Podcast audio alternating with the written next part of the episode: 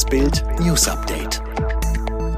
Es ist Donnerstag, der 17. Juni und das sind die Bild meldungen Polizeichef kritisiert irrsinniges Himmelfahrtskommando von Greenpeace. Wirksamkeit von CureVac-Impfstoff bei nur 47 Prozent. Verhältnis zwischen Russland und USA entspannt sich leicht. Als Kai von S. am Dienstagabend mit seinem knallgelben Motorschirm in die Münchner Allianz Arena fliegt, da haben ihn die dort positionierten Scharfschützen der Polizei genau im Visier. Doch sie drücken nicht ab, obwohl der Luftraum über dem Stadion gesperrt ist, obwohl das erste Spiel der deutschen Nationalmannschaft bei der Fußball-EM ein Hochsicherheitsereignis ist. Was dem Chaosflieger das Leben rettet, der Greenpeace-Schriftzug auf dem Schirm. Andreas Franken, Sprecher der Münchner Polizei. Wir konnten den Anflug kurz vorher bereits wahrnehmen und haben in einer Ersteinschätzung erkannt, dass es sich hier um eine Aktion von einer Umweltorganisation handelt. So segelt Kai von S. ins mit 14.000 Zuschauern besetzte Stadion und richtet um ein Haar eine Katastrophe an. Denn der Greenpeace Greenpeace-Pilot knallt am Stadiondach gegen ein Stahlseil, an dem bewegliche Kameras entlangfahren.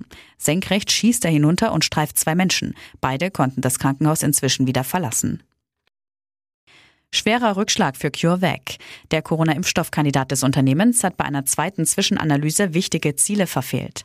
Das teilte der Tübinger Konzern in der vergangenen Nacht in einer Pflichtmitteilung mit. In einer bislang beispiellosen Umgebung mit mindestens 13 Varianten innerhalb der untersuchten Teilmenge der Studienteilnehmer in dieser Zwischenanalyse erzielte das Mittel eine vorläufige Wirksamkeit von 47 Prozent gegen eine Covid-19-Erkrankung jeglichen Schweregrades und erreichte damit nicht die vorgegebenen statistischen Erfolgskriterien. Gravierend, die CureVac-Aktie brach im nachbörslichen Handel um zunächst fast 50 Prozent ein. Der Wert des Unternehmens plötzlich halbiert. Wie die New York Times unter Berufung auf Experten berichtet, könnte es für CureVac schwierig werden, sich davon zu erholen. US-Präsident Biden will auch künftig von Russland die Einhaltung der Menschenrechte einfordern. Das hat er nach dem Treffen mit dem russischen Staatschef Putin in Genf gesagt. Es gehe nicht darum, Russland anzugreifen, sondern demokratische Werte zu verteidigen, so Biden. Zum Ende der Legislaturperiode hat sich die Große Koalition noch einmal auf ein Gesetzespaket geeinigt. Dabei geht es einmal um Hasspostings im Netz, aber auch um den Schutz von Frauen und Kindern. Schon nächste Woche soll das Paket durch Bundestag und Bundesrat gehen.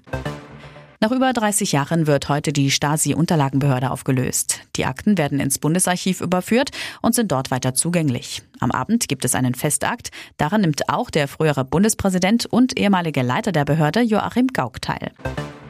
Italien steht bei der Fußball-Europameisterschaft als erster Achtelfinalist fest. Nach dem 3 zu 0 über die Schweiz werden die Italiener in ihrer Gruppe mindestens Zweiter. Die Türkei ist dagegen nach der 0 zu 2 Pleite gegen Wales so gut wie ausgeschieden. Außerdem hat Russland noch mit 1 zu 0 gegen Finnland gewonnen. Alle weiteren News und die neuesten Entwicklungen zu den Top-Themen gibt es jetzt und rund um die Uhr online auf Bild.de.